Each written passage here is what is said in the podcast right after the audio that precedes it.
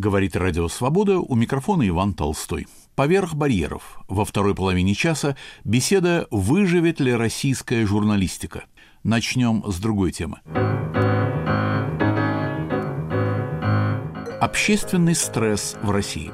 Остались ли какие-то векторы развития? Чем отличались военные настроения 1941 года от сегодняшних? Раскроется ли нашему Отечеству весь ужас, творимый им трагедии? С этими вопросами я обратился к эссеисту и коллекционеру Андрею Васильеву, но впервые не в амплуа этих его творческих интересов и хобби, а из-за первой специальности. Андрей Александрович по профессии врач-психиатр.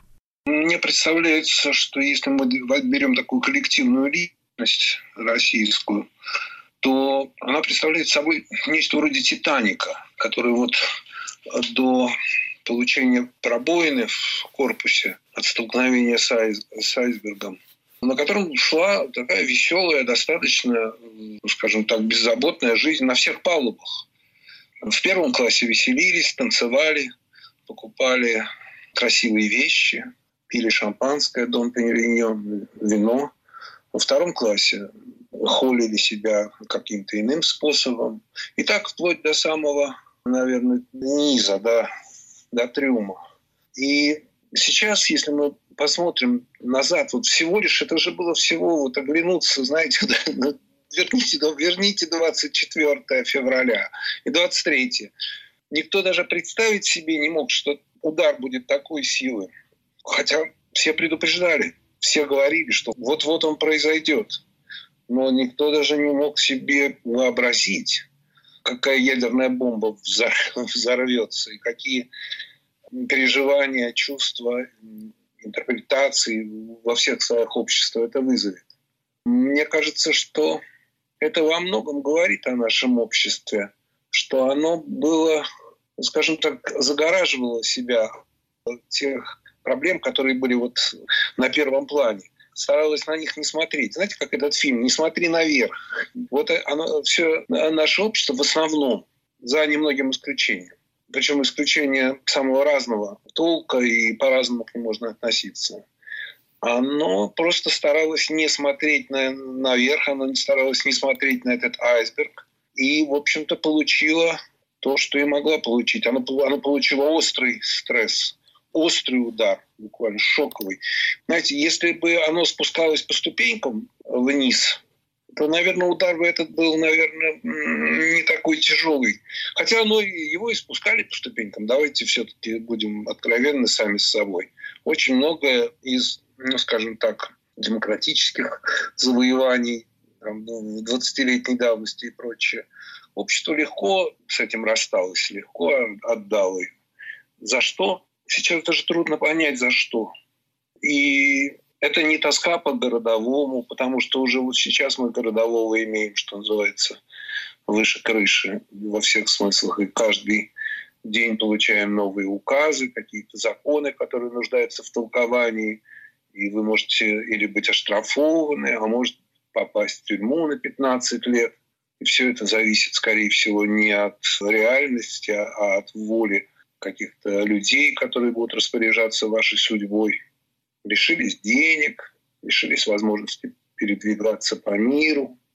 И вот что действительно достойно анализа и как-то рассмотрения, это то состояние, в которое впало наше вот довольно такое безбашенное, веселое общество, которое собиралось жить дальше также, не имея при этом никакой, в общем, программы и цели – даже в советское время, ну, формально был какой-то вектор развития.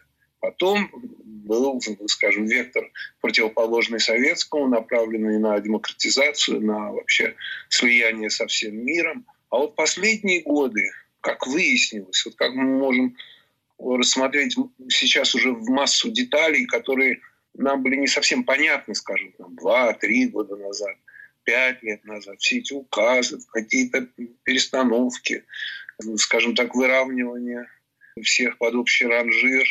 вот мы получили то, что мы получили. Но погодите, а разве не было таких скрепляющих э, основ и цементирующего такого влияния в обществе? Все-таки в той или иной степени, мне кажется, идеология стала присутствовать в последние годы. Ну, не знаю, святое война. Вот наше прошлое, то, что нас объединяло, кстати, и с Украиной ведь объединяло. Э, у нас была общая война, этот общий знаменатель по-моему, невероятной был силы. Тут не было противоречий, или, во всяком случае, э, если они были, то у тех, кто вообще любит полемизировать э, и всегда не согласен со своим соседом. Ведь это же было, и на этом, кажется, стояла не только идеология власти, это была не насаждаемая идеология, она находила по-моему, искренний или вполне искренний отклик и в народе. Народ тоже считал, что самое святое, лучшее – это война. Ведь это же было, это разве не было заменой э, предыдущей идеологии? Ну, вы знаете, в этом есть своего рода парадокс, потому что э, для нас как бы основой, вот этой основной скрепой идеологии оказывается событие, которое от нас не зависело. Потому что на СССР напал коварный и очень опасный враг. И получается так, что мы отождествляем себя с событием, которого мы не планировали, которого мы не организовывали. И в этом есть своего рода такая аспонтанность. Потому что человеческое общество, в общем-то, развивается, основываясь на каких-то позитивных факторах а не только отталкивание от э, коварного врага. И если немножко все же отойти от этого такого государственного пафоса, который придается и празднику этому, и событиям, связанным с ним, то мы видим, что там масса человеческих судеб, трагических судеб. И каждая страна, каждый народ по-своему как-то смотрит на это, а порой э, противоречивые какие-то фигуры, возникающие, знаете, из исторического сумрака. И это совершенно не совпадает с нашим каким-то вот таким... Ну, я не могу сказать, что это ура патриотизм, потому что это действительно при, при, принимается в обществе.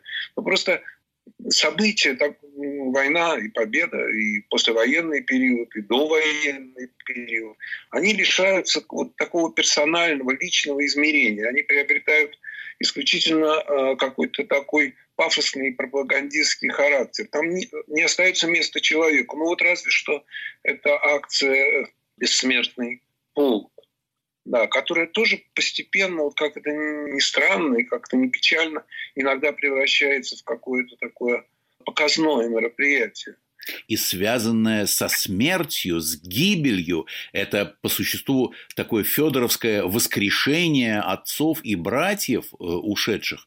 И вообще комплекс России страдалицы, э, России жертвы. Ведь это же какое-то сладкое для российского общества ощущение. Ощущать себя страдалицей и общество страдающее.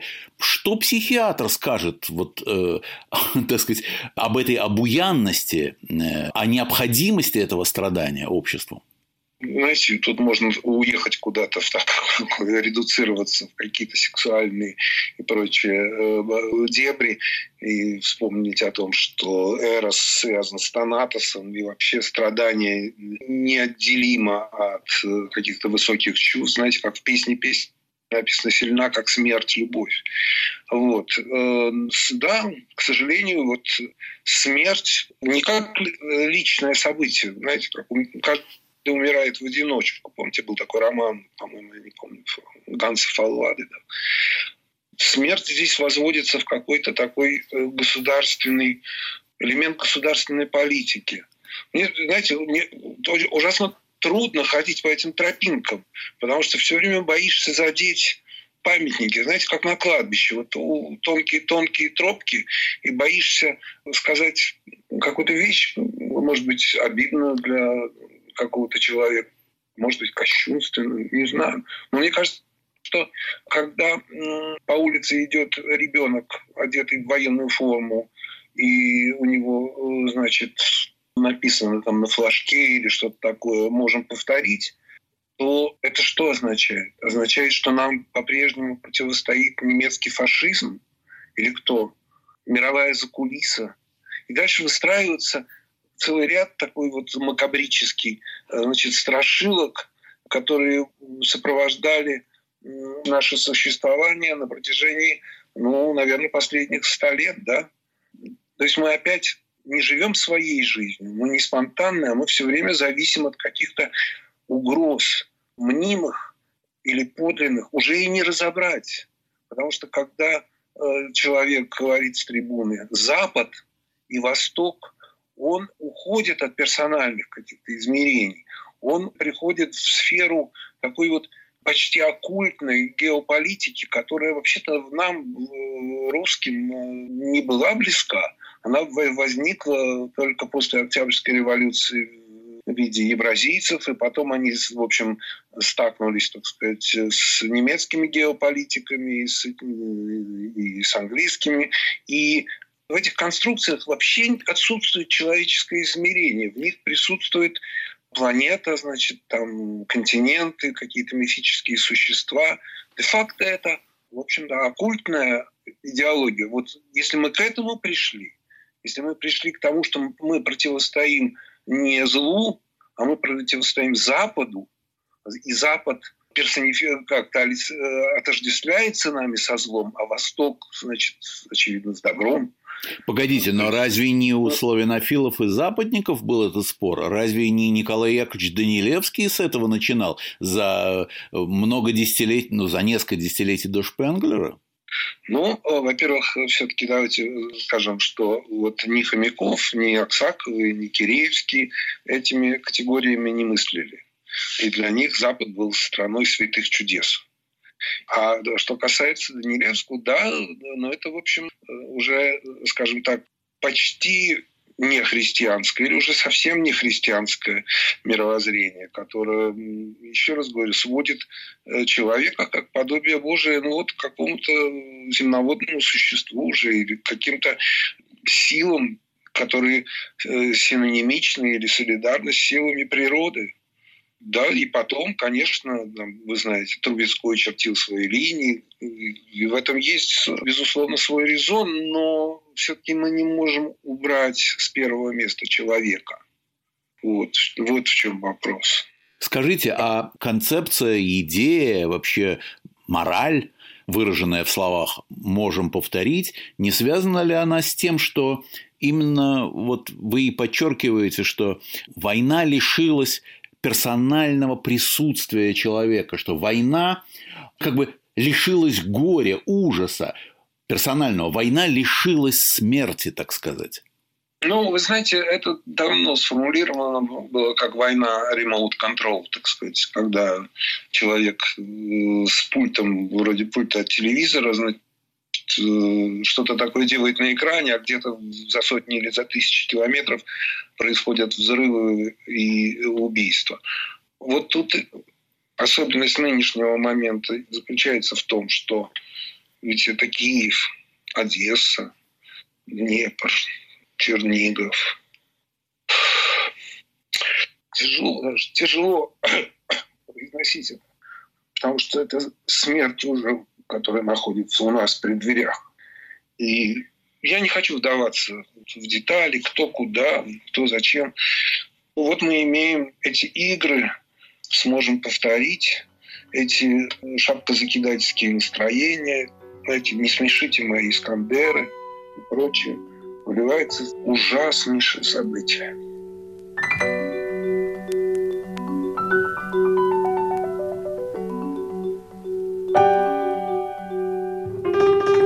На волнах Радио Свобода в программе «Поверх барьеров» беседа об общественном стрессе в России.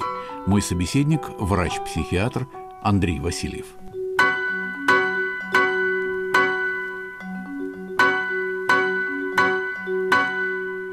Раскроется ли русскому обществу, российскому обществу, раскроется ли весь ужас трагедии? Можно ли думать сейчас, в минуту трагедии, можно ли думать о грядущем покаянии? Насколько общество, которое устроено так, свойственно прийти к покаянию?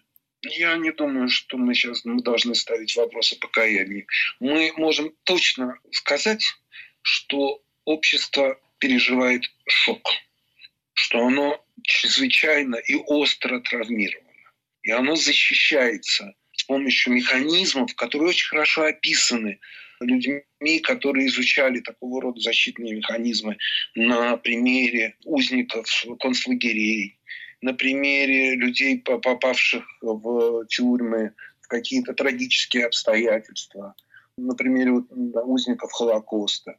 И то, что я вижу конкретно, я вижу вот эти механизмы защиты, ну, например, такое явление, как деперсонализация, которое, в общем, довольно э, редкий и очень такой человеческий симптомокомплекс. Оно заключается в том, что человеческая личность как бы отчуждается сама от себя. Она лишается вот этого тонкого эмоционального покрова и множества связей. Понимаю, что я впадаю в механицизм такой, потому что... Но личность — это конструкт.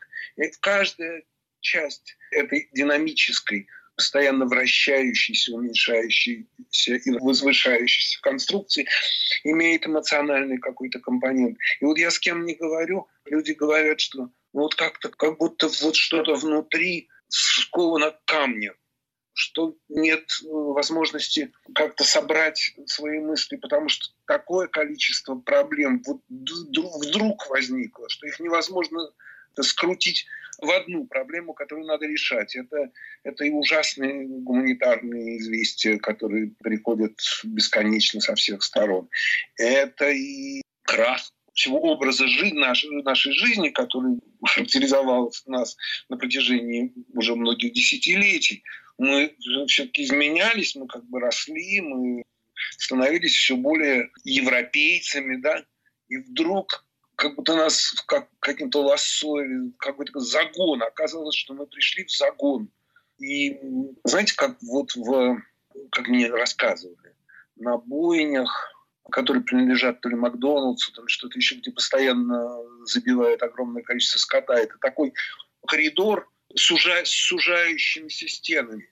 Из него нет выхода. И эта бедная э, животина, бедная коровушка, она идет вперед, и не двинуться ни вперед, ни назад. У нее только одно движение в, вперед. И ее уже начинают разделывать, пока она еще жива. Вот у меня такой образ возникает все время в сознании.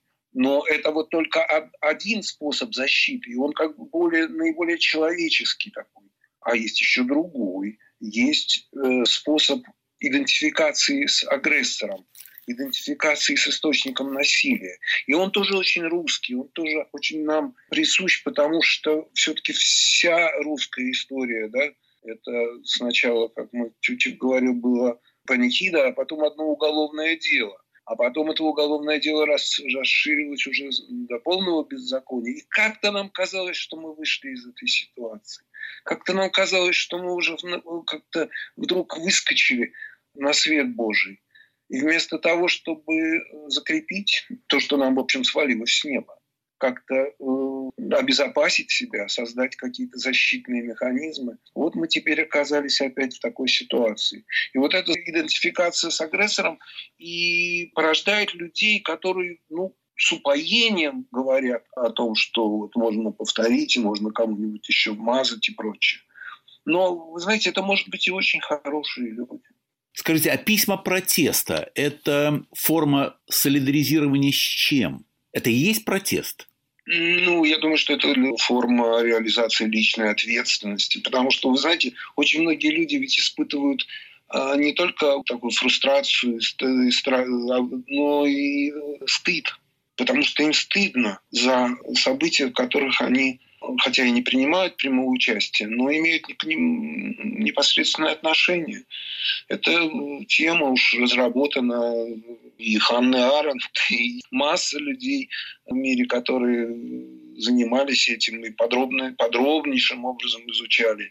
И вот это вот микс деперсонализации, депрессии, стыда, потом такой феномен ощущения конца пути – вот этот вот утюг, треугольник, где коровушка идет, там в конце пути ничего нет.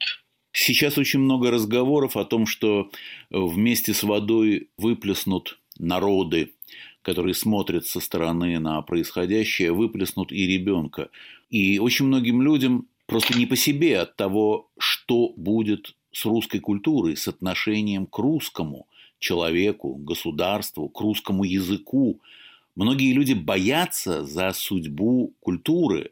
Другими словами, Пушкина и Льва Толстого жалко? Я не думаю, что Пушкину, Льву, Толстому что-нибудь уж так всерьез угрожает. Я говорил со многими людьми, не с российскими гражданами. Все они, в общем, все прекрасно понимают. Единственное, что я вот еще раз хочу сказать, что люди, которые, ну, скажем так, противостоят друг другу, они все несчастные. Они всех, возможно, хорошие, ну, за исключением каких-то маргиналов, которые есть везде. И им бы, их бы надо всех пожалеть, и всем бы оказать психотерапевтическую или какую-то психологическую помощь. Потому что вы же понимаете, что э, какой-то не очень разумный человек где на Западе, который будет все сваливать на особенности российского, скажем так, существования и вспоминать цитату из Карла Маркса, который говорил, что Россия воспитывалась, я уже не помню, там, да, 200 лет монгольского рабства и достигла в этом высочайшего искусства в этом рабстве, и управляет ей раб, который, ну, мы все знаем эти цитаты.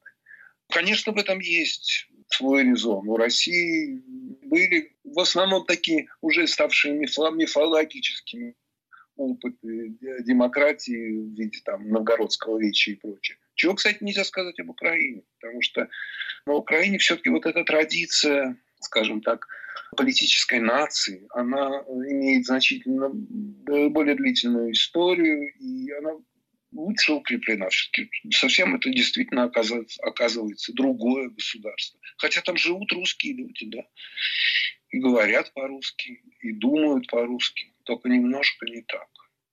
Понимаете, это же все было ясно и Герцену, и Бакунину. Это все в XIX веке, вот это вот движение объединенное славянское, оно все артикулировало все эти темы и проблемы. А сейчас мы слышим лозунги, которые не с Герценом Александром Ивановичем перекликаются, а совсем другими людьми, которых не хотелось бы поминать в суе. Общественный стресс в России.